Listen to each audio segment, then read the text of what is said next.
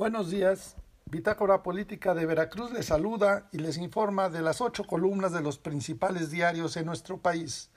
Hoy es miércoles 18 de agosto y estos son los principales encabezados. Reforma. A 12 días aumenta confusión por clases. A menos de dos semanas de que arranque el ciclo escolar 2021-2022, en las comunidades escolares crece la confusión ante la falta de reglas claras para el regreso presencial a las aulas. El Universal. México con récord de compra de gas a Estados Unidos. México le compra gas natural a Estados Unidos como nunca y se enfila este año y el próximo a establecer nuevos récords de la importación de este combustible. La jornada. AMLO desecha carta que pidió CEP para retornar a las aulas.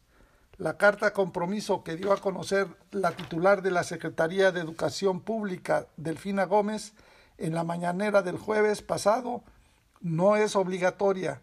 Si van los niños a la escuela y no llevan la carta, no le hace.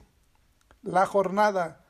Superaron remesas a la inversión extranjera en el primer semestre los migrantes se consolidaron como los principales generadores de divisas de México, pues de acuerdo con datos oficiales, al cierre del primer semestre del 2021, los dólares que ingresaron a México por concepto de remesas superaron a los pertenecientes a la inversión extranjera directa, exportaciones petroleras, ventas de productos agropecuarios a otros países y la derrama por llegada de turistas extranjeros.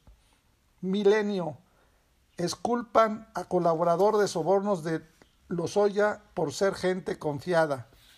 Hace un año, Rafael Carabeo Opengo fue exhibido en un video recibiendo bolsas de dinero como parte de los sobornos que el gobierno de Enrique Peña Nieto entregó a legisladores para que fuera aprobada la reforma energética.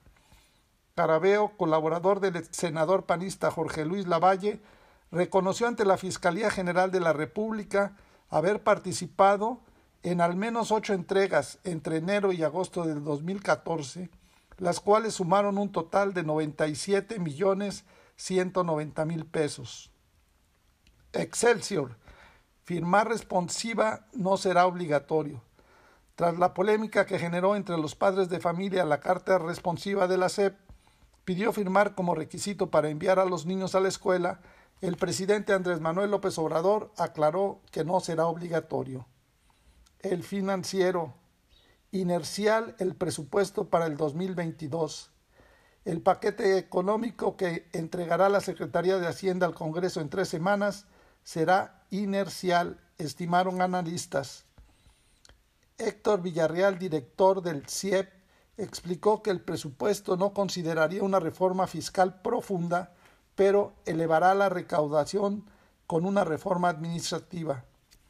El economía, pandemia y malos datos económicos le quitaron oxígeno a Wall Street. Los principales índices de Wall Street retrocedieron el martes, arrastrados por una caída en las ventas minoristas de Estados Unidos que aumentan la preocupación por la recuperación económica. Te invitamos a seguir nuestras redes sociales de Bitácora Política Veracruzana en www.bitácorapolítica.com.mx. Hasta la próxima.